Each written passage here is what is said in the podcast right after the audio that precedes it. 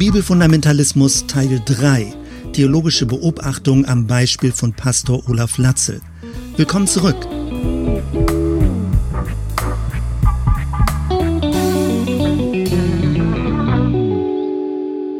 In dieser dritten Episode geht es mir darum, dir einige O-Töne vorzuspielen, also bestimmte Originalaussagen, die im Internet zu finden sind und die inzwischen auch eine breite und starke Resonanz bekommen haben. Und mir geht es darum, Zitate auszusuchen oder ausgesucht zu haben, die repräsentativ sind, also wo etwas deutlich wird von der Grundhaltung, von der theologischen Überzeugung. Und es geht mir nicht darum, irgendwie aus dem Zusammenhang bestimmte Formulierungen rauszureißen, um dann irgendwie mit einer gewissen fiesen Mentalität daran rumzukritisieren oder etwas lächerlich zu machen.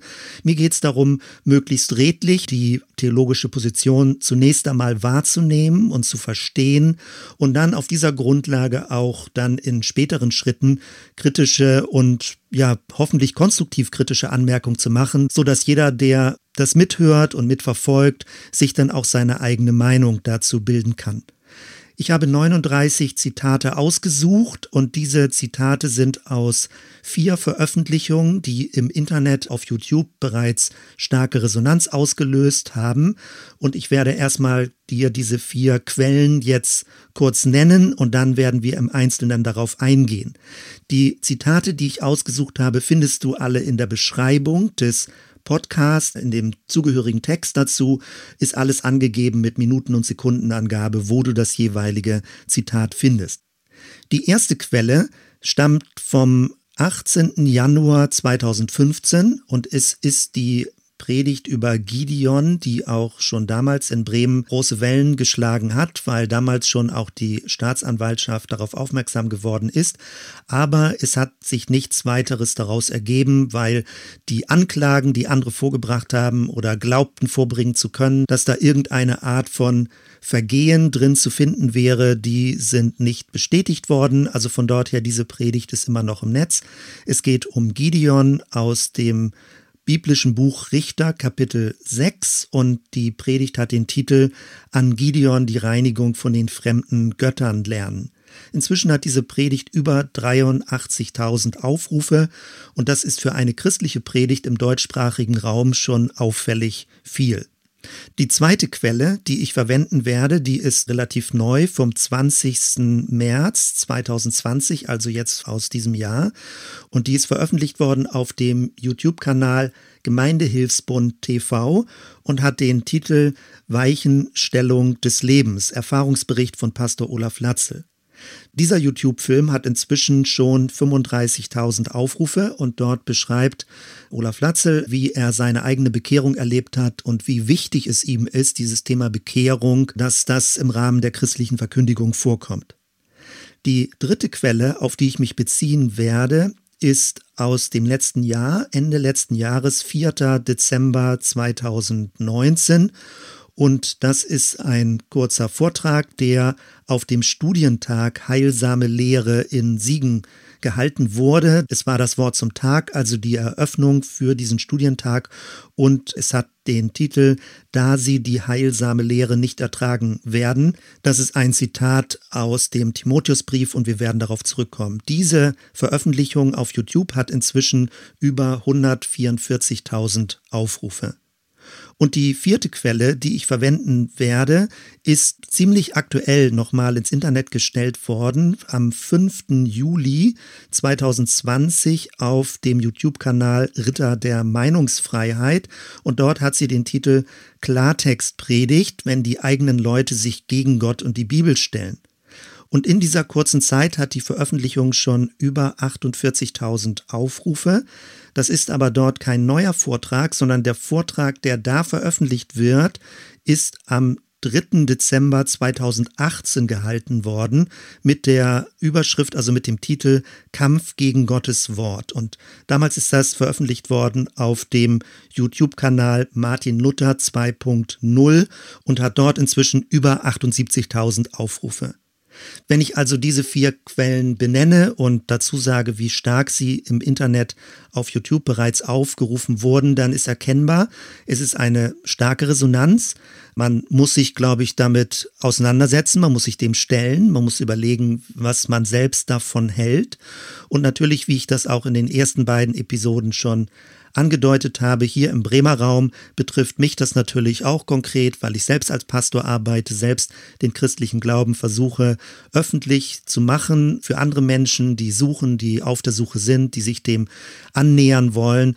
Und wir als Kirchengemeinde uns natürlich genauso auch versuchen, in diesem christlichen Spektrum sinnvoll zu positionieren. Von dort her ist es wichtig, voneinander die verschiedenen Strömungen und Milieus wahrzunehmen und auch anderen, die selbst vielleicht dadurch verunsichert sind oder Rückfragen haben dazu, einiges an Rückmeldungen zu geben. Ich hatte also gesagt, es gibt bereits eine sehr starke Resonanz, zum Beispiel eben auf diesem YouTube-Kanal Martin Luther 2.0 und das drückt auch ein Stück weit, auch wenn das nun nicht der Originalkanal jetzt von Pastor Olaf Latzel ist, aber es drückt ein Stück weit das Selbstverständnis auch dieser Szene aus, dass sie davon überzeugt ist, in der Tradition von Martin Luther eine neue Reformation anzustoßen. Und die Überschrift, der eigene Anspruch dazu ist eine bibelorientierte Wortverkündigung. Also eine Art von Verkündigung im Rahmen des kirchlichen Kontextes, eine Art von Verkündigung, die sehr dicht an der Bibel dran ist und sich an der Bibel direkt orientiert. Das bedeutet natürlich umgekehrt auch für mich, wenn ich mich jetzt damit beschäftige, dass das die Messlatte ist, also woran auch diese Veröffentlichungen gemessen werden, ob sie dicht am Wort dran sind oder in welcher Form sie dicht am Wort, also wie es gesagt wird, oder eben am biblischen Text, an den biblischen Zeugnissen dran sind. Mir scheint, dass dieses Selbstverständnis eine neue Reformation in der Tradition von Martin Luther, Martin Luther 2.0 oder vielleicht in irgendeiner Weise eben diese Reformkraft auch zu haben, dass das wirklich mit ganzer Überzeugung geglaubt wird, dass auf diesem Wege, so wie das vertreten wird, so wie du das jetzt gleich auch in den O-Tönen hören wirst, dass das wirklich die tiefste Überzeugung ist, dass auf diesem Wege die christliche Kirche, insbesondere jetzt die evangelische Kirche im deutschsprachigen Raum zunächst, eine Reform durchlaufen kann und soll. Wenn es für dich jetzt nicht zum ersten Mal ist, dass du dich mit dieser Thematik auseinandersetzt, dann wirst du schon medientechnisch einiges dazu gehört haben. Und ich werde überhaupt nicht Bezug nehmen auf die typischen Zitate, die dann von den Medien aufgegriffen wurden, also diese bekannten Formulierungen in den Medien, wo es um eine deutliche ja, Polemik müsste man sicherlich schon sagen, Polemik im interreligiösen Dialog geht, also abwertend gegenüber anderen Religionen, gegenüber muslimischen Mitbürgern, aber speziell dann gegenüber dem Islam mit gewissen Praktiken, gegenüber buddhistischen Praktiken, gegenüber der katholischen Kirche, was Reliquien angeht. All das ist bekannt. Auch dieses Feindbild der Genderforschung, was dann in der Regel Genderideologie genannt wird, als Kontrast zur Schöpfungsordnung.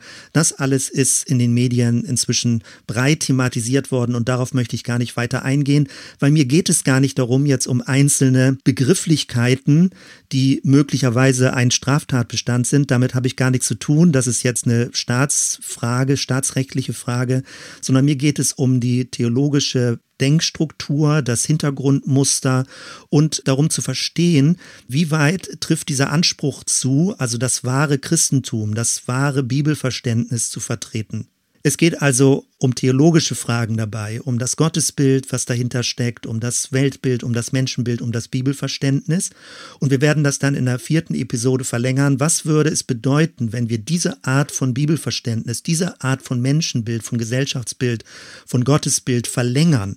Also nicht nur jetzt in einzelnen kleinen Häppchen sozusagen von der Predigt her hören, sondern was wäre, wenn das ganze Bild konsistent verlängert wird bis in die Gesellschaft hinein? Wohin würde das führen? Und daran liegt mir das zu reflektieren mit allen, die mitdenken wollen, wenn du jetzt eben diesen Podcast mitverfolgst.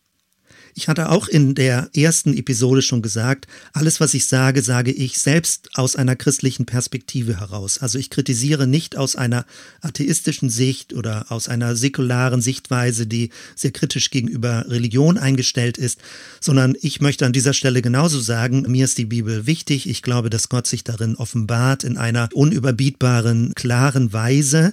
Und doch muss die Bibel ausgelegt werden. Und das hat mit ganz vielen Gründen zu tun, zu denen wir später kommen werden werden.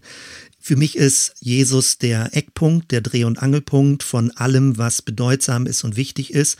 Aber das heißt für mich nicht, dass ich andere religiöse Überzeugungen in irgendeiner Weise abwerten müsste oder anderen Menschen abspreche, dass sie gläubig sind und Jesus folgen wollen, nur weil sie meine Meinung nicht genauso vertreten, wie ich sie vertrete.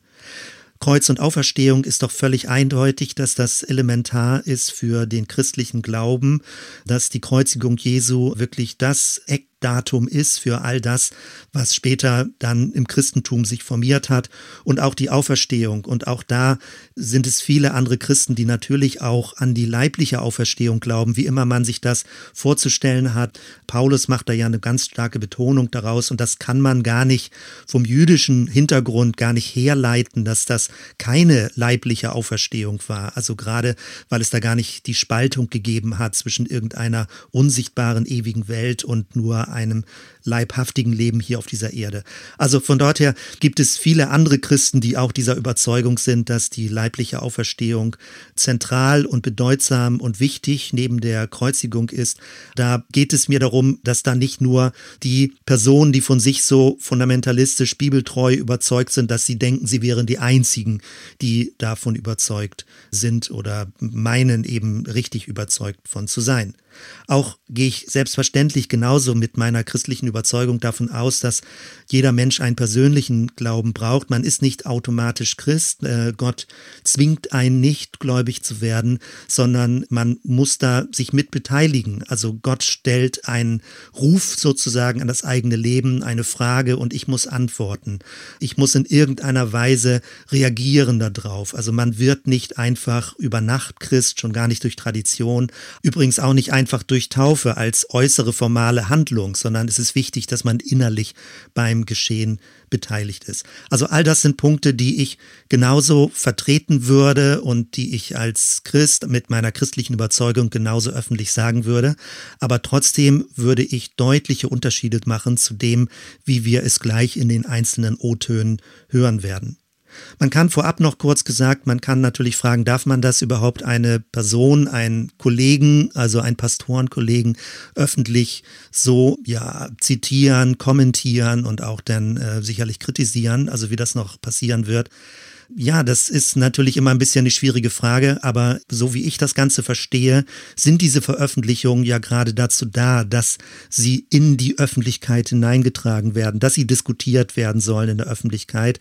Pastor Olaf Latzel ist ein bisschen, denke ich, die letzten Jahre sowas wie ein Gesicht dieser fundamentalistischen Bibelauslegung geworden und er tritt sehr stark und sehr deutlich auf. Er wird promoted von anderen Leuten, die ihn ja unterstützen, die für ihn beten, die sagen, weiter weiter voran und so weiter. Also von dort her denke ich, darf man so öffentlich, wie das Ganze gehandhabt wird, darf man auch öffentlich dazu Stellung beziehen, ohne dass man von der Ethik sozusagen, also dem gegenüber verstößt, dass man einen Kollegen im christlichen Milieu öffentlich kritisiert. Deswegen mir geht es nicht, wie ich schon gesagt habe, darum, irgendwie die Person an sich zu kritisieren. Mir geht es um das theologische Denken und von dort her empfinde ich das als einen wichtigen Disput, als einen wichtigen Diskurs und all das, was ich sage, soll soll ein Beitrag sein, in der Öffentlichkeit weiter darüber zu diskutieren, in einer friedfertigen, respektvollen Weise, aber schon sehr pointiert und sehr direkt, also nicht mit einer falschen Glättung, sondern man darf auch sehr zugespitzt sagen, womit man nicht geht und was man kritisiert. Und das werde ich dann auch später noch tun. Bei der Person Pastor Olaf Latzel geht es ja nicht nur um ihn als Person, sondern es geht um die Kirchengemeinde, die zu ihm steht in Bremen. Das ist die evangelische St. Martini-Kirche direkt im Zentrum von Bremen. Der Kirchenvorstand steht dahinter. Und vor kurzem hat der Kirchenvorstand nochmal öffentlich bestätigt seine Sicht der Dinge, dass er den Eindruck hat, sich in einer schweren Auseinandersetzung zu befinden. Genauso denke ich, ist das auch. Die Geschichte wird in Bremen sicherlich weitergehen und es ist wichtig, dass sich verschiedene Leute zu Wort melden, damit wir in einer Weise merken, der christliche Glaube ist lebendig. Es ist eine Diskurskultur. Man darf miteinander reden und diskutieren und Leute müssen sich auch Dinge sagen lassen und dürfen die nicht einfach nur an sich abprallen lassen. Also wenn sie in die Öffentlichkeit gehen, müssen Leute, die starke Position vertreten, auch damit leben können, dass man sie kritisiert und ihnen etwas entgegenhält. Darüber hinaus, über Bremen hinaus, die Martini-Kirche und andere Kirchen sind eingebettet in ein größeres Netzwerk, das heißt Netzwerk Bibel und Bekenntnis, auch eine Website, die ständig neue Veröffentlichungen macht und in den verschiedenen Regionen in Deutschland diese Position, dieses Bibelverständnis, wie ich sagen würde, dieses fundamentalistische Verständnis eben auch entgegenzuhalten gegenüber einer sogenannten liberalen, neuzeitlichen, zeitgeistlich offenen Kirche. Also all das ist öffentlich, man findet das alles im Netz und dementsprechend ist das das Material, mit dem wir uns befassen und wie ich weiter dann immer auch Bezug nehmen werde. Wenn man verschiedene Veröffentlichungen hört und es gibt eine ganze Fülle von Predigten, die also öffentlich sind, jetzt hier aus der Martini-Kirche, auch verschiedene Prediger, die dort ja lehren und öffentlich verkündigen. Wenn man auch den YouTube-Kanal von Pastor Olaf Latzel sich anhört und die Predigten, die ich jetzt schon eben genannt habe oder die Vorträge, dann äh, nenne ich jetzt mal ein paar persönliche Eindrücke. Das ist aber eher so ein bisschen emotional. Das sind jetzt noch nicht inhaltliche Sachen. Also auf der einen Seite sind die Predigten extrem klar gegliedert, sehr gut sortiert. Vier Punkte, fünf Punkte, drei Punkte. Alles ist sehr gut zu verfolgen und es ist sehr klar aufgebaut, worum es geht und was gesagt werden soll. Ich denke, manches ist sehr pauschal, manches plakativ, aber das kann man Leuten nicht vorwerfen, wenn sie starke Aussagen machen und in der Öffentlichkeit reden, um überhaupt gehört zu werden, müssen manche Dinge auch sehr zugespitzt formuliert werden. Es wird häufig die Bibel zitiert, das gehört natürlich dazu, wenn man die Bibel als Autorität versteht und als Grundlage versteht. Und wenn man die Predigten hört, dann merkt man das immer so um Zustimmung der unsichtbaren Zuhörer. Also wenn man das in YouTube natürlich auf dem Kanal hört, dass der Prediger bemüht ist, dass die Zuhörer zustimmen. Also wenn er sagt nicht wahr oder nicht oder so, ist ähnlich wie im pfingstlichen Kontext, wenn der Prediger förmlich provoziert, dass die Leute Amen sagen und damit also auch das Gehörte direkt dann unterstützen. Mein Eindruck ist, Predigten sind sehr ernst. Äh, man könnte sogar sagen, ein bisschen seltsam humorlos. Also es kommt nicht so etwas vor, eine Doppelbödigkeit, ein Witz, eine Ironie, sowas gibt es kaum. Es gibt, wenn denn polemische Dinge, aber es ist in der Regel sehr direkt und sehr ernst, was gesagt wird. Und sicherlich auch vor dem Hintergrund, dass das Anliegen als sehr ernst empfunden wird. Dann auch eine sehr direktive Sprache, viele Forderungen, viele Aufforderungen müssen, sollen.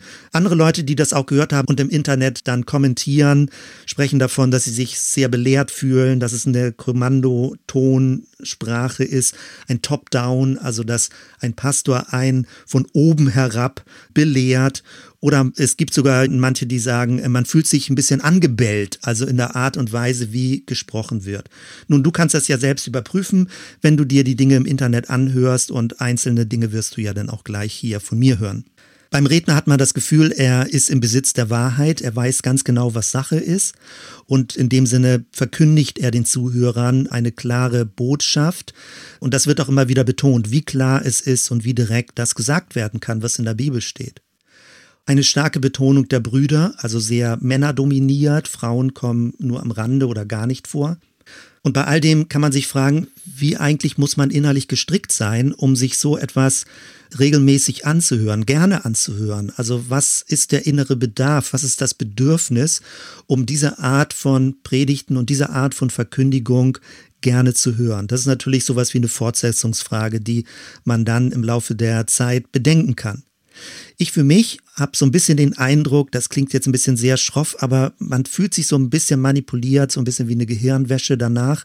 Nun, auch das kann man nicht immer einem Redner vorwerfen. Wenn jemand mit hoher Energie spricht und sehr eindringlich und sehr überzeugend spricht, dann ist diese Energie natürlich auch sehr stark und beeinflussend. Wer das überhaupt nicht mag, empfindet das natürlich sehr schnell als manipulierend oder als Gehirnwäsche, aber umgekehrt kann man auch sagen, jemand tritt sehr überzeugend auf. Nun, wie gesagt, probier es selbst aus, hörst dir für einige Zeit an und dann kannst du dir selbst ein Bild davon machen. Als nächstes möchte ich jetzt, dass wir uns diese vier Quellen ausschnittsweise anhören und wir beginnen als erstes mit dieser, wie ich es nenne, Gideon-Predigt.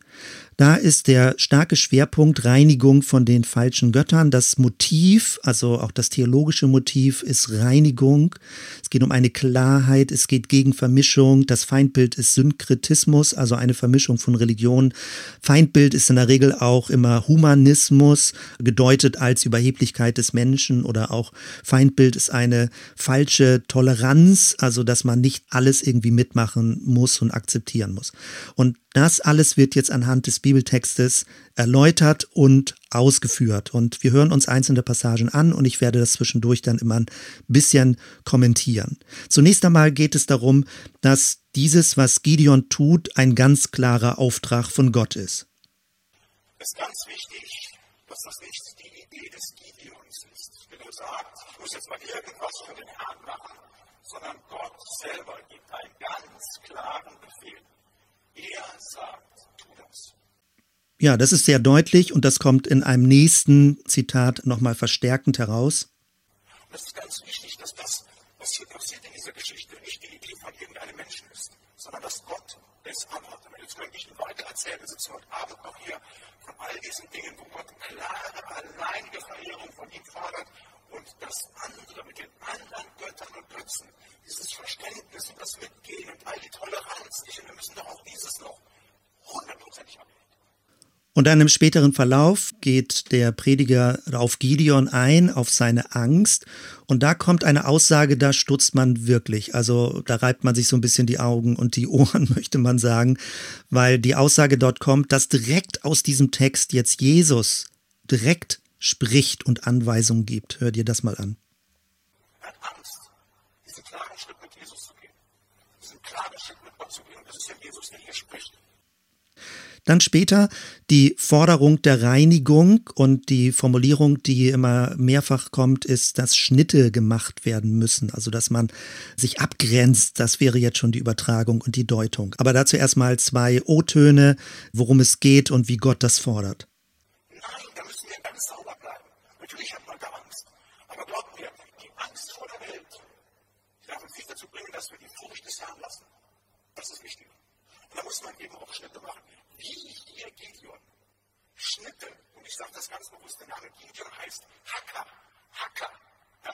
Da ist nicht so ein bisschen so nach dem Motto, ich hänge mal ein Betttuch drüber über die Aschera, damit es mal nicht gesehen wird. Dann habe ich ja meinen Protest ausgedrückt halt nicht. Oder ich mache mal heimlich nachts ein Graffiti drauf. Gott sagt, umhauen, verbrennen, hacken, Schnitte ziehen. Ja, und gleich noch als nächstes. Das fordere ich nicht. Das fordert unser Herr Gott. Wir sollen dort die Schnitte ziehen. Das Ganze ist dann kombiniert mit einer Drohung. Wenn man das nicht macht, dann würde alles schiefgehen oder alles geht den Bach runter und Gott wäre da sehr anspruchsvoll. Das ist ein Programm, das sich dann durch, das ganze, durch die ganze Geschichte Israels wiederholt. Sobald Israel abfällt von Gott, vom lebendigen Gott, dem einzigen Gott, mit anderen Göttern irgendwelche Dinge macht, geht alles schief geht alles schief, geht alles in Bach runter. Das Ganze ist dann kombiniert mit dem Gottesbild, dass Gott pingelig wäre. Und äh, in Bezug auf Salomo, also eine Bemerkung über Frauen und was dann in dem O-Ton jetzt nicht mehr vorkommt, auch, dass er irgendwie so humanistisch geworden wäre. Das will dieser Gott nicht. Und auch nicht so ein bisschen, da ist er ganz pingelig. Da muss absolute Reinheit sein. König Salomo, der große, große, große König Salomo nicht. Der sein Herz mal Gott hat nicht, dem Gott zweimal erschienen ist zum Ende seiner Regierungszeit. Da lässt er sich von seinen Frauen bequatschen. Und ein weiteres Motiv, was dann auch in den verschiedenen Veröffentlichungen immer wieder auftaucht, ist, es gibt Angriffe von außen. Also es gibt eine Bedrohungslage, ein Gefahrenszenario. Und das kommt hier jetzt auch schon vor in dem Text und wird direkt übertragen auf heute. Da rottet sich auf einmal die Gesellschaft zusammen und sagt, wir gehören nicht mehr zu uns, den bringen wir um. Und das passiert. Das passiert, wenn du klar für Jesus einstehst. Wenn du diesen Namen groß machst und sagst, diesen Namen allein wäre. Und neben diesem Namen gibt es keine anderen Namen, gibt es keine anderen Götter. Dann wirst du angegriffen. Es wird dann sogar so weit gegangen, dass wenn du Angriffe nicht erlebst, dass du dementsprechend dann auch kein guter Christ wärst. Also du musst irgendwie solche Angriffe aus der Gesellschaft erfahren, damit dein Glaube wirklich wahrhaftig ist, echt ist und du wirklich entschlossen und hingegeben Jesus folgst. Christen keine Angriffe und Widerstände erlebt. Ich sage das immer wieder. Der ist wie ein Spieler in der Bundesliga, der 30 Tore pro Saison schießt. Wenn du das schaffst, richtig guter, torgefälliger Mann bist, dann bist du auch jedes Spiel zehnmal gefault. Dann holt dich jeder Verteidiger von den Füßen. Da geht es immer zwischen die Beine. Und so ist es als Christ. Wenn du klar für Jesus einstehst, dann gibt es geistlich gesehen auf die Beine halt. Gar keine Frage. Die Angriffe gehören mit dazu. Und wenn das nicht mehr ist, dann stimmt das deinem Christsein nicht. Ich sage das ganz deutlich. Wenn du Stürmer in der Bundesliga bist und spielst 34 Spieltage durch und bist nicht einmal gefault worden, und deshalb, weil du nichts drauf hast, nicht weil da kein fußballerisches Können ist. Wenn du als Christ keine Angriffe bekommst, keine Widerstände in der Welt, dann weißt du, dass du die Handbremse ganz stark angezogen hast. Die Angriffe, wenn du Reinigung betreibst von den falschen Götzen, gehören mit dazu. Bevor wir uns die zweite Quelle anhören, möchte ich erstmal ein paar Dinge kommentieren. Also der Anspruch ist ja, dass der Prediger sehr dicht am Text ist, dass er nur den Text verkündigen würde, wie Gott durch den Text spricht. Bemerkung eins: die Begrifflichkeit Reinigung kommt überhaupt an keiner Stelle im Text vor. Sie wird aber mehrfach, also in auffälliger Weise häufig in der Predigt verwendet. Also diese Begriffe reinigen, sauber sein, Dinge nicht vermanschen. Dieser Titel Reinigung von den fremden Göttern bezieht sich auf die Luther-Überschrift im Text, aber das ist überhaupt gar nicht der biblische Text. Zweitens, der Text ist eine Erzählung. Aber es werden ständig Anweisungen aus diesem Text abgeleitet. Wir lesen das zunächst einmal als eine Erzählung in der Bibel.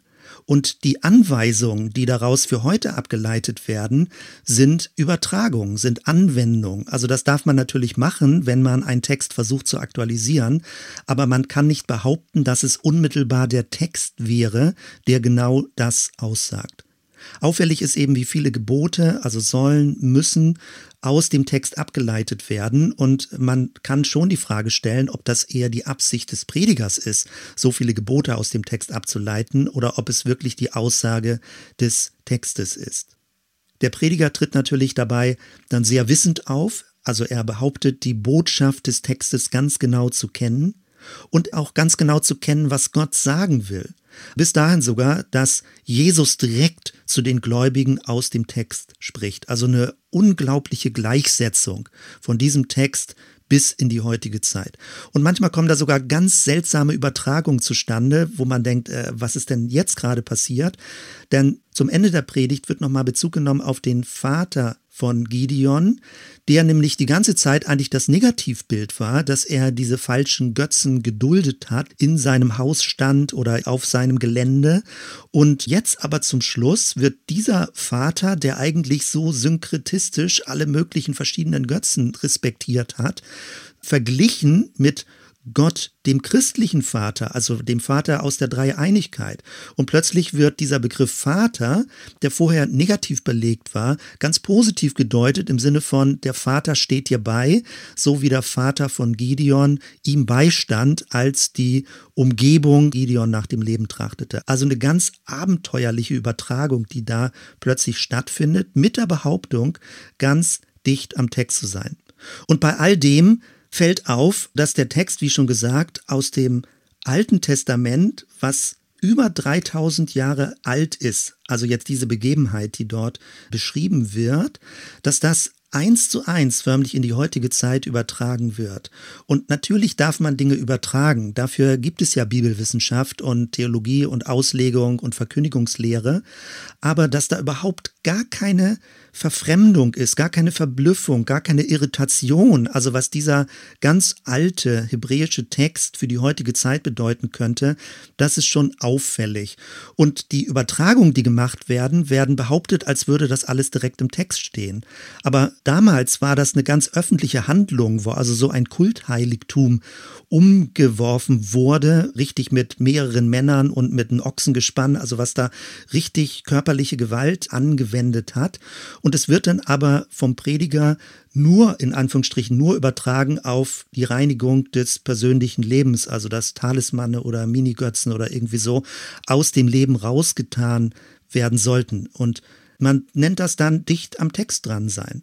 Der Text beschreibt eine sehr groß angelegte Aktion, die sehr viel öffentliche Wirkung ausgelöst hat, dass ein Götzenbild, eine Kultstatue umgerissen wurde. Und dazu gibt es dann ganz viele exegetische Details noch, wie man das Ganze auslegen könnte. Angenommen, man wollte das eins zu eins in die heutige Zeit übertragen, dann müsste man ja vielleicht eher darüber reden, also wenn Jesus davon spricht, der größte Mammon ist das Geld oder das Kapital oder manche Christen sagen denn auch der Kapitalismus an sich, also es ist nicht jetzt meine Meinung, aber ich übersteige jetzt mal. Wenn man also sagt, der heutige größte und mächtigste Götze, das ist die ganze Geldwirtschaft, dann, und ich fordere jetzt nicht dazu auf, dass du jetzt das nicht aus dem Zusammenhang reißt oder irgendwie so, aber konsequent würde das doch dann bedeuten, man muss irgendwie, was weiß ich, einen Bombenattentat im Bankenviertel von Frankfurt machen. Also das hätte so eine Größenwirkung wie das, was Gideon damals gemacht hat. Man könnte förmlich sagen, also jetzt ein bisschen zugespitzt und auch böse formuliert, das, was hier als klare Bibelauslegung verkauft wird, ist völlig inkonsequent. Wenn man wirklich dicht am Text sein will, wenn man wirklich ganz dran sein will und das in die heutige Zeit analog übertragen will, dann müsste man viel radikaler sein. Damals ging es darum, dass diese Götzenstatue umgehauen wurde, verbrannt wurde. Also es müsste eine öffentliche Verbrennung stattfinden, wie das ja auch manche Fundamentalisten dann einfordern oder sogar umsetzen, wenn sie Bücher verbrennen wollen, von denen sie mir das Gefühl haben, dass das alles nicht geht. Hier ist es aber in dieser Predigt ist es bei aller Lautstärke und Massivität, wie das Ganze gefordert wird, ist es ganz soft, also die Übertragung. Die ist überhaupt gar nicht biblisch radikal genug, könnte man jetzt ironisch irgendwie anmerken. Und wenn man wirklich so dicht am Bibeltext dran sein will, dann muss man auch sofort im Gideon-Buch das nächste Kapitel lesen, wo dann Gideon einen Krieg führt und Gott mit ihm ist. Dann haben wir sofort die Thematik des Heiligen Krieges. Also wie dicht wollen wir denn die Bibel übertragen und wie weit wollen wir am Text dran sein? Was ich sagen will, ist nur, auch diejenigen, die behaupten, sie würden ganz dicht an der Bibel dran sein, machen eine Auslegung. Sie übertragen, sie entscheiden, was sie übertragen wollen, in welcher Form sie es übertragen wollen, wie die Bildwelt übertragen werden kann. Aber sie machen nicht eins zu eins das, was im Text steht. Das machen auch nicht Bibelfundamentalisten. Und wenn sie noch so sehr behaupten, dass die Bibel ihre Grundlage wäre. Das ist, finde ich, also sehr auffällig. Also nochmal zugespitzt, ironisch gesagt, diese Predigt ist gar nicht radikal genug, wenn sie behauptet, so die Bibel als Autorität zu nehmen und nur das zu tun, was Gott durch die Bibel zu ihr sagen würde. Und dann ein letzter Punkt. Bei all dem merkt man, dass der Prediger in der Art und Weise, wie er das denn sagt, sich immunisiert gegenüber jeglicher Art von Kritik. Also er sagt, Gott hat es gesagt und er predigt ja nur das Wort. Also von dort her kann man es gar nicht kritisieren. Es ist wasserdicht, es ist abgeschottet. Man muss es entweder hören und gut finden oder ablehnen, aber inhaltlich kritisieren darf man es nicht, weil es ja angeblich genauso im Text steht und angeblich genauso von Gott oder sogar von Jesus, also noch direkter in Bezug auf die Gläubigen gefordert wird. Also zusammengefasst, wir haben ein Bedrohungsszenario, was hier aufgemacht wird, um die gläubigen Christen herum. Der Druck wird ganz stark auf den Einzelnen gelegt. Und der Verkündiger spricht im Namen Gottes, aber so unangreifbar im Namen Gottes, dass jegliche Art von Kritik Unglauben zeigen würde. Und es geht natürlich bei diesem Bedrohungsszenario dann drumherum auch um die Feinde, um die Widersacher. Und dazu werden wir gleich dann auch weiterkommen. Gehen wir zur zweiten Quelle. Und da geht es um dieses Stichwort Weichenstellung, aber speziell um das Thema Bekehrung und um die Bedeutung dieses Begriffes und dieses Verkündigungsinhaltes. Wir hören mal rein und wir werden merken, dass von dieser Botschaft der Bekehrung sogar der Segen abhängt, ob er noch weiter auf der Kirche liegt. Das ist die Zentralbotschaft, die Zentralbotschaft der Bibel. Und deshalb muss, muss es auch Zentralbotschaft eines jeden gläubigen Pastors und auch der Gemeinde Jesu Christi sein. Die Katastrophe ist, dass dieses Thema Bekehrung überhaupt gar keine Rolle mehr spielt in evangelischer Kirche in Deutschland und auch in vielen freien Gemeinden nicht mehr. Da wird alles mögliche andere gemacht, aber eben nicht mehr dieses Zentralthema besetzt. Und deshalb geht auch der Segen des lebendigen Gottes weg. Das sind natürlich schon sehr steile Aussagen, wenn überhaupt nicht mehr angeblich irgendwie darüber gesprochen oder gepredigt würde.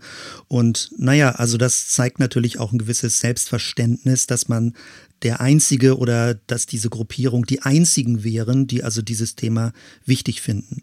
Dann ein weiteres Zitat, wie es um das Menschenbild geht und wie Gott Gehorsam fordert.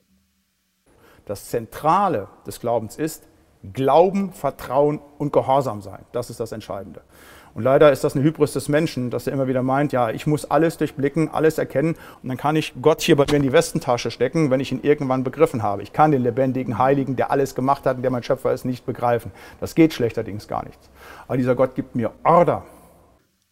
Als nächstes möchte ich dir vier Zitate bringen zum Stichwort Selbstbild des Verkündigers und die sind sehr gegenläufig. Je nachdem, wo man ein Zitat findet, sagt es entweder, dass die Person sich selbst als Sünder versteht, also das heißt viele Fehler macht, würden also Personen, jetzt Pastor Olaf Latze kritisieren, würde er sicherlich immer sagen, ja, ich bin ja auch nur ein Sünder. Und auf der anderen Seite aber ein sehr starkes Sendungsbewusstsein, wofür man einstehen möchte. Hör dir das mal an durch meinen Dienst, nochmal, ich bin das ja nicht, das ist immer Gott, ich bin maximal ein funktionierendes Werkzeug und dieses Werkzeug ist immer nur sündhaft. Und jetzt drei weitere Zitate dazu noch, die aber aus der letzten Quelle, zu der ich noch kommen werde, schon vorgezogen sind, weil sie gut zu diesem Stichwort Selbstbild passen. dann sagen die Leute, ja, aber der Latzel ist immer so hart, der ist ja so brutal. Er, das wird mir dann unterstellt, halt nicht. Das ist ein Wort Gottes Fanatiker, sage ich ja. Halleluja. Also wenn das bei meinem Dienst rüberkommt, wunderbar. Offenbar ist es also in Ordnung, wenn andere Leute, auch wenn sie das kritisch und kritisierend natürlich meinen, Olaf Latzel als Wort Gottes Fanatiker bezeichnen. Aber so wie er es hier beschreibt, würde er das akzeptieren, wenn er so wahrgenommen wird. Und gleichermaßen spricht er von seinem eigenen Hochmut als Gefährdung. Dann kommt immer meine vierte Frage, ist dein Hochmut unter Kontrolle? Also ich bin so ein Typ, ich bin nicht immer brennend, aber bei dem vierten Punkt muss ich mal wieder sagen, oh, ich bin ein sehr hochmütiger, eingebildeter Mensch. Das ist ein großes Problem, da muss ich mich immer wieder, weil die Schrift sagt mir, Gott widersteht den Hochmütigen, Demütigen gibt er Gnade. Und ergänzen noch dazu dieses extrem starke Bewusstsein, dass man von Gott berufen ist und dass man auch nur gegenüber Gott verantwortlich ist und äh, nicht gegenüber Menschen. Deshalb sage ich das auch in aller Klarheit. Das ist mir vollkommen egal, ob die Leute schreien, klatschen, Buch rufen. Ich muss nur gegenüber dem lebendigen Gott verantwortlich sein. Er, der sich mir in seinem Wort offenbart. Ja, verschiedene Zitate aus anderen Themenfeldern. Dazu möchte ich auch ein paar Kommentierungen machen. Das eine, dass Bekehrung nirgendwo anders gepredigt werden würde. Das mag so sein, wenn man ein ganz bestimmtes Bekehrungsverständnis hat, dass man dann den Eindruck bekommt, dass nirgendwo anders auch Bekehrung gepredigt wird. Aber naja, das ist die große Frage, ob man das so pauschal sagen kann. Es ist doch aus meiner Sicht völlig klar, dass wenn man zum Christsein kommt, dass eine Konversion nötig ist. Also, dass man gläubig wird, dass man sich bekehrt, dass man sich hinwendet. Und genau das ist einer der Grundlagen, also sowieso für alle Freikirchen, die auch im evangelischen Sektor denn entstanden sind, dass man eben nicht automatisch Christ ist, sondern dass man Leute herausfordert, sich ganz bewusst zu Jesus zu wenden und das ist das, was üblicherweise dann Bekehrung genannt wird. Ich denke, auch in unserem Land, wo die institutionellen Kirchen immer mehr abnehmen, wird das auch immer klarer, dass man bewusst sich entscheiden muss, Christ zu sein und das nicht irgendwie so automatisch sich immer fortschreibt. Aus der Täufertradition wird seit 500 Jahren angemerkt, gerade gegenüber der evangelischen Reformation, der großevangelischen Reformation, dass sie an dieser Stelle nicht konsequent genug gewesen ist. Also, dass eine Säuglingstaufe eher vortäuscht, dass jemand Christ wird. Es gibt verschiedene Gründe, weshalb sich traditionsgeschichtlich die Praxis der Säuglingstaufe ergeben hat. Es gibt auch verschiedene Begründungsstrukturen, weshalb diese Praxis weiter durchgeführt wird. Mein Punkt ist aber, wenn man sich auf die Bibel beruft und die Bibel als höchste Autorität nimmt, hat man zu einem überwältigenden Teil die Bibel gegen sich um die Säuglingstaufe rechtfertigen zu wollen. Und das irritiert mich, also dass gerade bibeltreue Christen inmitten einer Landeskirche selbst die Säuglingstaufe praktizieren, obwohl sie so extrem stark auf diese Bibeltreue Wert legen. Und ich finde, das ist eine berechtigte Frage, warum die sogenannten bibeltreuen Christen im landeskirchlichen Kontext an dieser Stelle so inkonsequent sind. Mir geht es nicht um ökumenische Spannung. Also da gibt es einen hohen Respekt. Wie gesagt, äh, es gibt unterschiedliche Begründungen, um die Säuglingstaufe herzuleiten und plausibel zu machen und auch als kirchliche Praxis aufrechtzuerhalten. Ich selbst vertrete die nicht, weil ich bin eben eher mit der täuferischen Tradition verbunden. Mein Punkt ist, warum Personen, die so extrem stark auf die Autorität der Bibel setzen und ihre Bibeltreue herausstellen, weiter Säuglinge taufen. Das irritiert mich. Und das zeigt mir, dass sie viel mehr traditionsverhaftet sind, wenn sie sich auf den späteren Luther konzentrieren. Der frühe Luther war da eher unsicher und hat nicht vertreten, dass Säuglinge schon glauben können. Aber der spätere Luther hat dann die Säuglingstaufe gerechtfertigt und stabilisiert. Und in diesem Sinne beziehen sich die sogenannten bibeltreuen Christen in der lutherischen Tradition vielmehr auf die Tradition als auf die Schrift. Das ist zumindest mal irritierend, was man anmerken darf. Und die Täufertradition wird in der Forschung, also gerade die letzten 50 Jahre und jetzt auch zum Täufergedenken nach 500 Jahren, immer mehr rehabilitiert. Dass es nicht irgendwie eine schräge, seltsame Sekte war, sondern dass sie berechtigte Anliegen hatte und berechtigte Reformvorschläge auch hatte für die damalige Kirche. Und manches ist auch für die heutige Zeit davon noch sehr interessant. Also kleiner Werbeblock, wenn du Interesse hast. Ich habe auch einen Podcast Radikale Reformation Information. Dort kannst du die verschiedenen Täuferthemen, also die vor 500 Jahren diskutiert wurden, nachhören. Kommen wir jetzt zur dritten Quelle und diese dritte Quelle benenne ich mit dem Stichwort heilsame Lehre. Es geht um eine Bibelstelle, die wie eine Schlüsselstelle funktioniert für dieses ganze bibelfundamentalistische Milieu und wir hören mal rein in den Wortlaut der Bibelstelle aus dem Timotheusbrief so ermahne ich dich inständig vor Gott und Christus Jesus, der da kommen wird, zu richten die Lebenden und die Toten und bei seiner Erscheinung und seinem Reich. Predige das Wort, steh dazu, es sei zur Zeit oder zur Unzeit. Weise zurecht, drohe, ermahne mit aller Geduld und Lehre.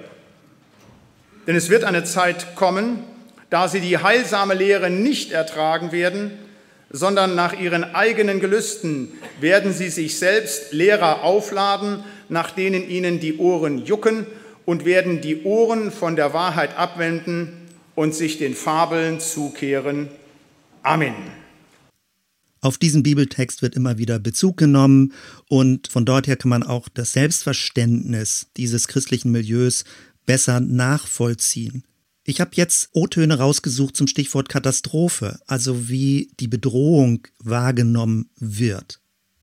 Dass das die große Katastrophe ist, die wir derzeit in den evangelischen Kirchen erleben, dass die Autorität der Heiligen Schrift in Frage gestellt und geleugnet wird.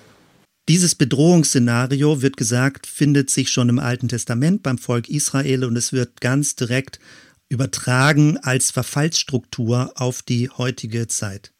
Das ist auch ein Gericht Gottes, was wir erleben. Das ist wie früher beim Volk Israel. Als sie sich abgewandt haben von dem lebendigen Gott, sind den Götzen nachgelaufen, haben sich den Irrlehren zugewandt, nicht mehr auf sein Wort gehört. Da wurde Israel immer, immer kleiner. Erst wurde das Nordreich weggenommen, das Südreich wurde kleiner und irgendwann hat es dann aufgehört zu existieren. Und das droht einer Kirche, das droht jeder Gemeinde, wenn sie sich vom Wort abwenden, von der Autorität der Heiligen Schrift. Aber das ist leider der Zustand, den wir momentan konstatieren müssen in Deutschland, dass das passiert. Innerhalb dieser Katastrophe hat der einzelne Christ, die einzelne Christin die Aufgabe zu protestieren. Und das wird ganz stark als Verpflichtung herausgestellt. Und das ist die Zeitansage, die heute für dich geschieht. Du sollst aufstehen. Du sollst predigen, ermahnen und für die Autorität des Wortes Gottes einstehen. Ob es in deiner Firma, ob es an deinem Arbeitsplatz, in deiner Familie, in deiner Nachbarschaft hören wollen oder nicht. Die mögen kommen mit ihren Fabeln, Erzählungen und Märchen. Wir, die wir Timotheus sind, wir müssen aufstehen und wir müssen dagegen protestieren. Als nächstes eine Zusammenstellung von Zitaten zum Stichwort Bibelverständnis und wie wir mit der Bibel umgehen sollen. Und doch ist es wichtig, uns noch einmal ins Gedächtnis zu rufen, dass wir eine Autorität haben. Wir haben einen Schöpfer, unseren Herrn und Heiland. Wir sind seine Geschöpfe. und er hat uns für unser Leben eine Gebrauchsanweisung gegeben, wie das Leben funktioniert. Das ist die Heilige Schrift. Auch in diesem Zusammenhang kommt wieder das Thema Gehorsam vor und dass man keine Kritik üben soll. Es ist die Autorität. Sie ist gegeben, sie ist gesetzt von Gott, weil Gott ewig ist. Und die Schrift sagt ja sogar, dass Gott selber das Wort ist. So weit geht Gott sogar. Wenn er sagt, am Anfang war das Wort und das Wort war bei Gott und Gott selber ist das Wort. Da gibt es für uns nichts mehr zu diskutieren. Da gibt es nichts mehr in Frage zu stellen. Da haben wir einfach nur gehorsam zu sein. Das ist gesetzt. Gehorsam ist das eine Stichwort und das andere ist eben Verkündigung, dass es ausgesprochen werden muss. Aber gleichermaßen wird auch betont, dass das Wort Gottes sich selbst durchsetzen würde, also dass es selbst wirksam ist und dass es nur darum geht, sich auf das Wort zu konzentrieren. Wir haben einzutreten für die Autorität des Wortes Gottes. Nicht mit Gewalt, sondern mit dem Wort Gottes selber. Das hat eine Selbstdurchsetzungskraft. Wir müssen es nur sagen. Wir müssen uns darauf verlassen. Ja, auch hier wieder eine Zusammenstellung verschiedener O-Töne, die ich kurz nochmal wiederholen und kommentieren möchte. Also, dass das Christentum in einer Krise steckt, in Europa, nicht nur in Deutschland. Das ist doch offenkundig. Das würde niemand bestreiten. Ob nun die Lösung dieser Krise ist, dass man allein nur die Autorität der Schrift wieder akzeptiert, das sei mal dahingestellt, da gibt es sicherlich auch andere Ansichten. Das, was mir als Muster, immer als Denkmuster interessant ist zu beobachten, ist Folgendes. Wenn man eine Krise hat, dann versucht man ja eine Lösung zu bieten, wie man eine Krise überwinden kann. Und in diesem Fall ist es so, dass man immer sagen kann, die Schrift wird nicht ernst genug genommen. Also es ist nie genug, wie sehr die Schrift als Autorität akzeptiert wird. Man könnte das auch mit anderen Inhalten machen. Also ich kenne Christen, die sagen, wir haben nicht genug Buße getan oder es wurde nicht genügend gebetet oder nicht genügend geglaubt oder wir sind nicht ausreichend geisterfüllt und gesalbt mit der Gegenwart Gottes. Es gibt nicht genug Hingabe. Ich nenne das eine strukturelle Minustheologie. Es reicht nie aus, wie du dich als Mensch verhältst. Es ist immer zu wenig. Natürlich wird von Gnade gesprochen und dass Gott mit dir ist, aber unterm Strich bist immer du für die Katastrophe verantwortlich. Das finde ich ist strukturell interessant. Es ist sowas wie eine Zwickmühle. Egal was du tust, selbst wenn du ganz viel Hingabe, ganz viel Bibel lesen, ganz viel beten, ganz viel Bibelstellen zitieren, es ist nie genug, wenn dadurch nicht die Krise überwunden wird. Und das kann sich natürlich negativ stabilisieren oder wie eine Negativspirale immer weiter an Dynamik aufnehmen. Ein zweiter Hinweis, die Bibel wird hier als Gebrauchsanweisung bezeichnet und das wird uns noch weiter begleiten, also ob die Bibel wirklich so mechanisch oder mechanistisch zu verstehen ist. Das dritte, das Menschenbild, das kam schon mehrfach vor, dass wir gehorsam sein sollen. Und das hat natürlich ganz weitreichende Konsequenzen. Natürlich ist es wichtig, dass Menschen sich was, ich sage jetzt mal so ungeschützt, von Gott etwas sagen lassen, dass sie belehrbar sind, dass sie nicht einfach nur arrogant alles von sich weisen. Aber ob es mit dem Begriff Gehorsam in dieser Weise, wie es dargestellt wird, sinnvoll und gut und stimmig dargestellt wird, was in der Bibel gemeint ist, das würde ich auch zunächst einmal jetzt an dieser Stelle bezweifeln. Da werden wir aber später darauf zurückkommen. Ein viertes Stichwort, der Anspruch, dass es ohne Gewalt geschieht. Und das ist ja wichtig, dieses Zitat. Also die Bibel soll sich durchsetzen und alles soll ohne Gewalt geschehen. Also offenbar ja im handgreiflichen Sinne, ohne Gewalt in dieser Extremform. Und trotzdem muss man fragen, gibt es sowas wie eine strukturelle Gewalt in der Sprache? Kann Sprache auch gewalttätig sein? Und die heutige Zeit würde das längst bejahen. Natürlich kann Sprache gewalttätig sein. Hier reden wir jetzt aber über Theologie. Kann es auch eine strukturelle Gewalt in der Theologie geben? Das finde ich sind auch wichtige Fragen, die weiter bedacht werden müssen. Und als fünftes nochmal das Stichwort Selbstdurchsetzungskraft des Wortes. Okay, wir sollen gehorsam sein, okay, wir sollen verkündigen, das ist verstanden worden. Aber wenn das Wort Gottes sich dann selbst durchsetzt, Warum kann man nicht entspannter sein? Was sich manchmal so ein bisschen sehr verbissen anfühlt und so sehr krampfhaft, fast zwanghaft anfühlt, wenn das Wort Gottes wirklich sich selbst durchsetzt und läuft und seine Kraft entfaltet, warum dann mit so einer Massivität auftreten? Das leuchtet mir persönlich noch nicht immer so ganz ein. Und damit kommen wir zu unserer letzten Quelle, die im Internet als Klartextpredigt betitelt ist, also nicht von Pastor Olaf Latzel selbst, sondern aus dieser Unterstützergemeinschaft heraus, die das veröffentlicht hat.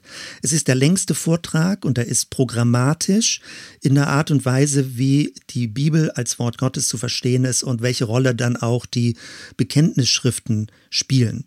Hören wir uns da mal verschiedene Passagen an. Zunächst einmal geht es um das Wort Gottes Verständnis anhand des Johannesprologs, also des Beginns des Johannesevangeliums.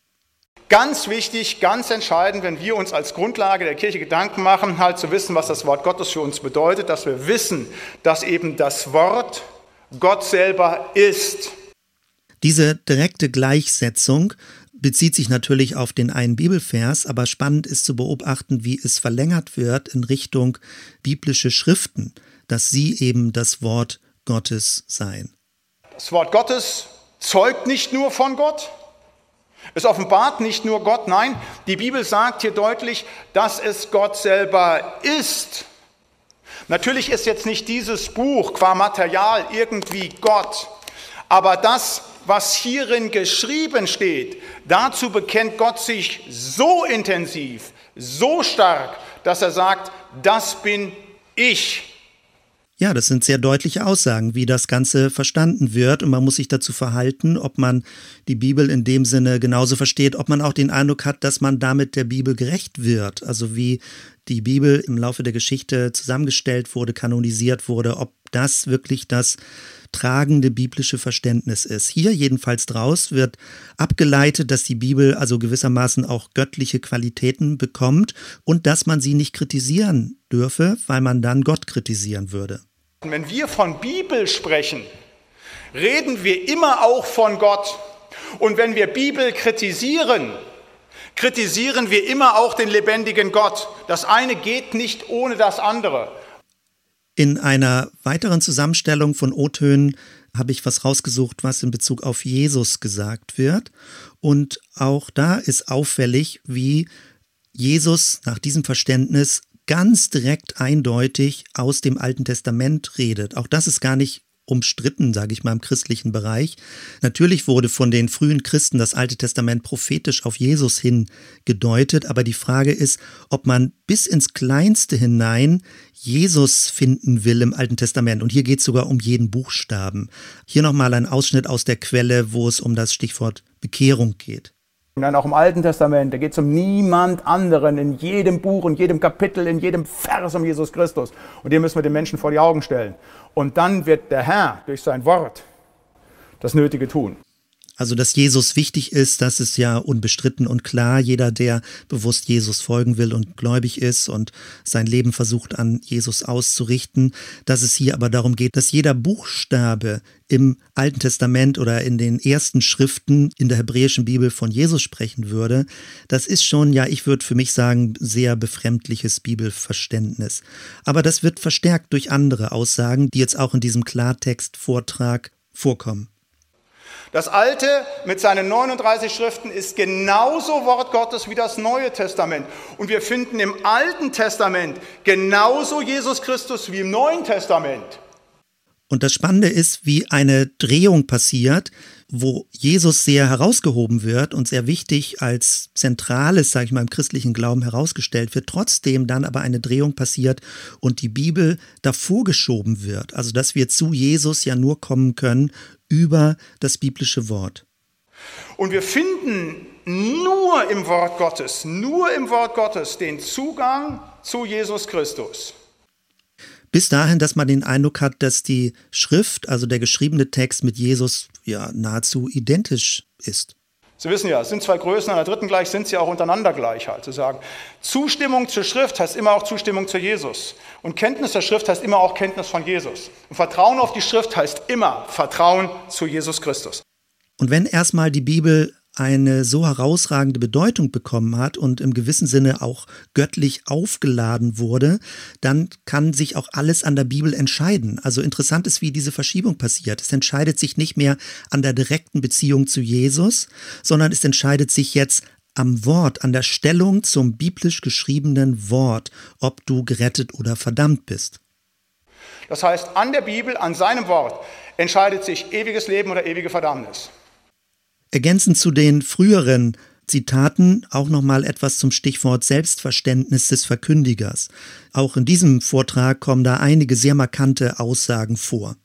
Kirche für das Volk. Was ein Wahnsinn. Wir sind doch nicht da für die Menschen.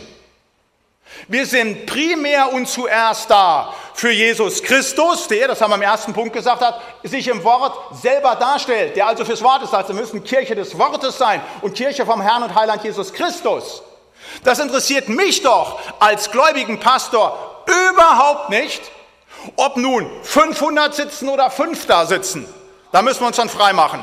Das, was mich interessiert, ist, ob der lebendige Gott sagt, ja, du bist mein Diener am Wort gewesen und du hast das Wort so ausgerichtet, wie ich es gesagt habe. Diener des Wortes, das ist genau auch das Stichwort für das nächste Zitat. Ihr sagt, das interessiert mich doch nicht, ob das bei den Leuten ankommt oder nicht ankommt. Dafür bin ich nicht da. Ich bin doch nicht der Hampelmann für die Leute. Ich bin der Diener vom lebendigen Gott und ich bin der Diener dieses Wortes. Was auch schon bei den früheren Zitaten deutlich wurde, es geht immer auch um eine Bedrohungslage, die sowohl äußerlich um die Gläubigen herum existiert, aber es geht auch um eine innere Drohung, um eine Androhung. Also wenn die Schrift nicht so genau befolgt wird, wie es hier erwartet wird oder beschrieben wird, dass es dann katastrophal enden würde. Wenn wir damit anfangen, etwas neben die Bibel zu setzen, und wenn es nur so ein bisschen ist, geht alles den Bach runter. Nur die Schrift, nur die Schrift, nur die Schrift, das kann man der Gemeinde gar nicht genug einhämmern. Immer wieder nur die Schrift, nichts anderes. Und in dieser Kombination auch mit dem Stichwort Reinigung kommt auch häufiger das Wort, dass es sauber sein soll, also dass man sauber am Wort dranbleiben soll. Immer sauber am Wort bleiben, dann ist alles in Ordnung. Wo das angefangen wird, so ein bisschen zu verstellen, geht es immer den Bach runter. Ich sage immer, das ist so wie beim Operationssaal. Wenn man da zu 100% desinfizierte Skalpelle hat, da kann man zufrieden sein. Aber wenn die nur zu 98 Prozent desinfiziert sind, dann lassen sie sich besser nicht operieren. Und genauso muss es bei uns sein. Das reine Wort, wir werden darauf zurückkommen, was diese Reinigungsvorstellung angeht in einer gläubigen Gemeinschaft. Ich für mich nenne das Hygienetheologie. Und das wird hoffentlich ein paar erhellende Einsichten noch geben, die man daran machen kann, weil die Frage ist, wie lebt man das, ohne permanent in einem sowohl Innendruck als auch Außendruck zu leben und eine ständige Gefährdungslage für das eigene Lebensverständnis mit sich trägt. Die Verantwortung für all das wird aber zum Schluss wieder dem Gläubigen zugeschoben. Wisst ihr, wenn wir schweigen zur Irrlehre, machen wir uns mitschuldig. All das ist eingebettet in eine kritische Kommentierung, wenn Leute sag mal, zugebildet sind, wenn sie theologisch zu differenziert sind, wenn sie theologisch zu gelehrt auftreten, dass das etwas Negatives wäre. Abgesehen davon, Martin Luther, dem war das sehr wichtig, dass Theologie eine Wissenschaft der Gelehrigkeit ist, also dass sie wirklich professionell betrieben wird und nicht zu simpel und zu einfach einfach nur vertreten wird. Aber dieser anti-intellektualistische Impuls ist sehr verbreitet in fundamentalistischen Strömungen. Da kommt er über diese Intellektualität, so wie im Garten Eden. Das erleben wir derzeit in der Theologie, dass uns dann so schlaue Leute erklären, dass das gar nicht Gottes Wort ist, sondern dass es Menschenwort ist. Sei es, dass sich ein bisschen Gottes Wort drin findet oder nicht, aber der Mensch zum Maßstab wird, der entscheidet, was hier stimmt oder was hier nicht stimmt halt. Immer wieder Bekämpfung, aber immer noch auf so eine intellektuelle, feine Art. Und zum Schluss noch drei Zitate, wo es wieder um den Widersacher geht, weil es ist ja immer sehr dienlich, auch eine Negativfolie zu haben und den Teufel für vieles verantwortlich machen zu können. Und hier geht es genau darum, dass das beschrieben wird und dass die ganzen Missstände in allerletzter Konsequenz dem sogenannten Widersacher in die Schuhe geschoben werden. Der Widersacher hat ein Ziel. Die Vernichtung der Menschheit, die sollen mit ihm in der Hölle sein.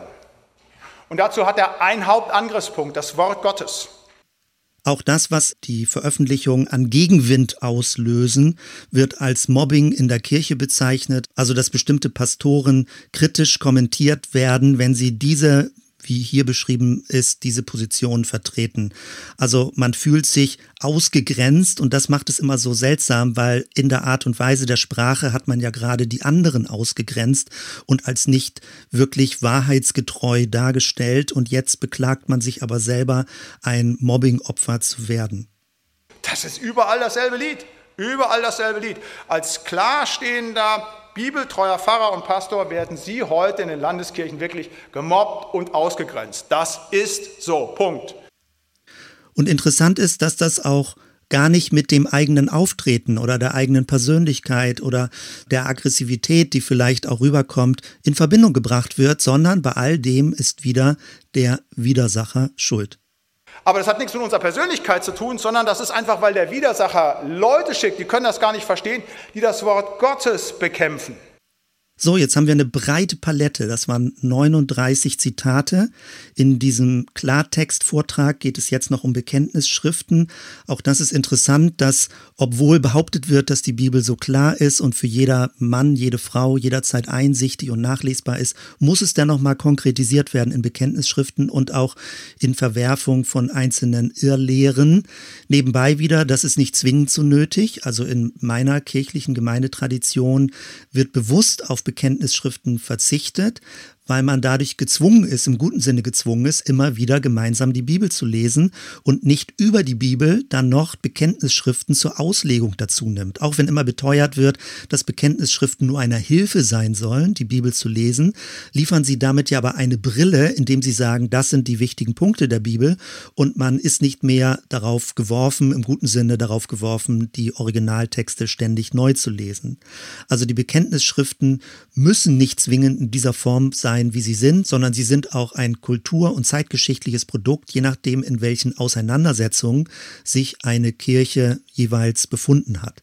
Zu diesem Klartext-Vortrag und den Zitaten, die ich daraus gebracht habe, möchte ich noch einige Dinge anmerken. Ich hatte schon darauf hingewiesen, das Bibelverständnis, wie es in einer enormen Geschwindigkeit von am Anfang war das Wort über Jesus verkörpert das Wort hin zum geschriebenen Wort geht, was zum Schluss so göttlich offenbar ist, dass man es nicht mehr kritisieren darf, weil man dann Gott kritisieren würde. Also diese Aufwertung des geschriebenen Wortes, was ja der Kanon ist, der biblische Kanon ist, und dass man mit dieser Endgestalt der Bibel praktisch alles erklären und rechtfertigen will. Da werden wir noch weiter zukommen. Dann Jesus im Alten Testament. Ich hatte schon gesagt, natürlich gibt es prophetische Schriften im Alten Testament, die auf den Messias zu deuten sind, was ja auch die frühen Christen schon getan haben. Aber in einer solchen Direktheit jedes Buch, jeden Text, jede Formulierung, jeden Buchstaben auf Jesus hindeuten zu wollen, klingt dann doch so ein bisschen zwanghaft, wo Jesus ja doch auch gerade im Neuen Testament manche Dinge auch kritisch angemerkt hat und gerade auch die Passagen der Gewalt im Alten Testament kritisch kommentiert werden sollten, gerade aus neutestamentlicher Sicht. Dann das Selbstverständnis des Verkündigers. Auffällig immer diese Selbsterniedrigung und Verneinung. Alles würde immer nur um Gott gehen und gleichzeitig dann auch dieses sehr laute und massive und krawallige Auftreten, wo man sich dann als nächstes wieder zum Opfer stilisiert und nirgendwo eine Möglichkeit zulässt, dass man auch kritisch zurückfragen darf, weil ja alles immer nur der Teufel, also in diesem Sinne der Widersacher ist. Kritik ist also nicht erlaubt, weder an der Bibel, weil man da würde man sofort Gott mit kritisieren, noch an der konkreten fundamentalistisch-theologischen Lehre, weil das wird ja so eins zu eins aus der Bibel angeblich abgeleitet und würde da so drin stehen. Und man macht sich eher spöttelnd darüber lustig, wenn es andere theologische Auffassungen gibt, die dann als Irrlehren bezeichnet werden. Und auch, was immer wieder vorkommt, die Drohung für die Gläubigen, wenn sie nicht konsequent genug sind, wenn sie nicht entschlossen genug sind, wenn sie nicht dicht genug am Wort dran bleiben, also sauber am Wort sind, wenn sie schweigen und nicht dafür aufstehen und protestieren, dann würde praktisch der Widersacher Oberhand gewinnen. Sie müssen ihre Verantwortung wahrnehmen. Und wenn in unserer Gesellschaft oder speziell jetzt in der Kirche, in diesem Fall in der evangelischen Kirche, es weiter, Zitat, den Bach runtergeht, dann sind letztendlich die zaghaften, die nicht mutigen Gläubigen mit auch dafür verantwortlich, weil sie sich nicht aktiv dagegen gestellt haben.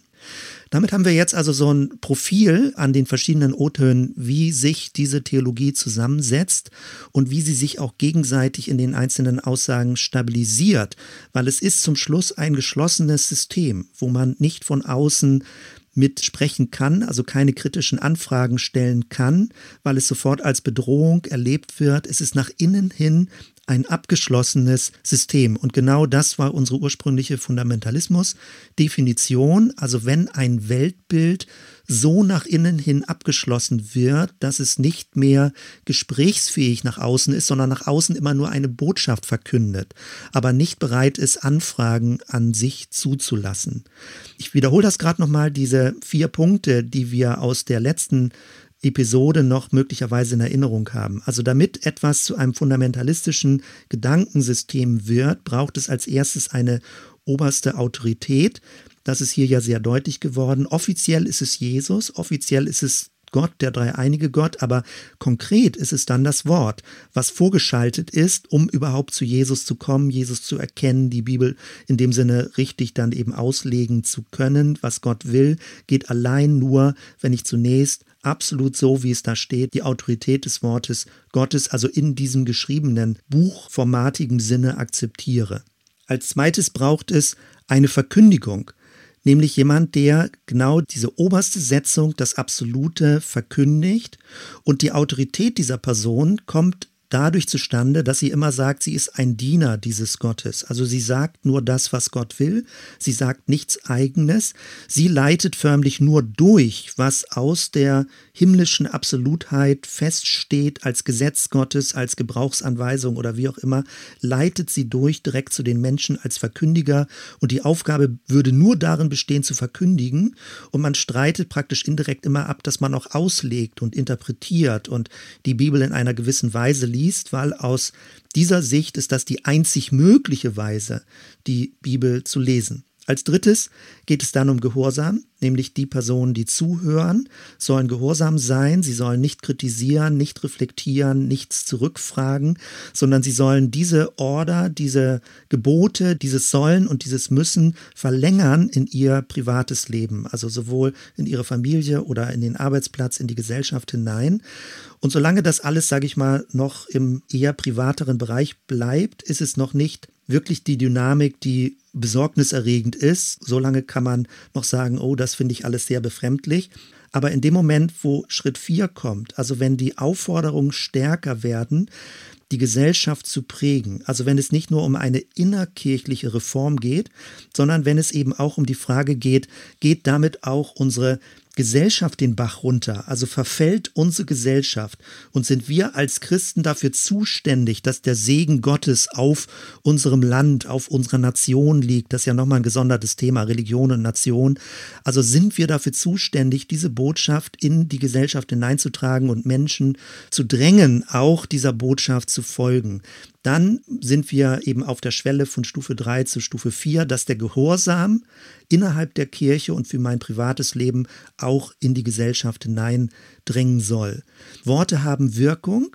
Wer ist also hier der Adressat? Ist es nur innerkirchlich oder geht es auch um die öffentliche Wahrnehmung? Und dadurch, dass die Dinge alle veröffentlicht sind im Internet und so herausgestellt werden und so promotet werden, geht es natürlich weit über den kirchlichen Bereich hinaus. Und dann kommen wir in solche Fragen rein. Gibt es da auch antidemokratische Überzeugungen? Was ist das Thema Pluralität? Was ist das Thema Autorität? Was ist das Verständnis unseres Grundgesetzes? Oder gibt es da auch Fragen gegenüber Menschenrechten, also dass Menschenrechte nicht so respektiert werden, weil in der Schrift ja manches vielleicht anders drinstehen würde, wie behauptet wird? Also dann kommen wir in gesellschaftspolitische Fragen, in gemeinwohlorientierte Fragen und dann wird es, spätestens dann wird es dringlich darüber zu reden, welche Art von Struktur, von Denkmuster einer Theologie gesellschaftlich Einfluss bekommen soll. Nun, ich habe schon mehrfach gesagt, dass ich eher aus einer freikirchlichen Tradition komme und da ging es viel um Religionsfreiheit bis heute weltweit, auch um Trennung von Kirche und Staat, um nonkonformistische Strömungen und wenn dieses Muster, was ich jetzt hier beschrieben habe, in Bremen oder auch teilweise deutschlandweit ja so breit inzwischen öffentlich ist und promotet wird, dann glaube ich, sollten andere Christen auch den Mut haben, ähm, es gibt ja schon viele Veröffentlichungen dazu, aber weiterhin den Mut haben, sich dazu zu positionieren und nicht die christliche Geschichte, die Tradition, die biblischen Schriften so vereinnahmen zu lassen von dem, was hier mit Bibelfundamentalismus bezeichnet wird. Also, dass das nicht in Beschlag genommen wird von diesem christlichen Milieu, sondern dass man auch sagt, nein, das geht so nicht.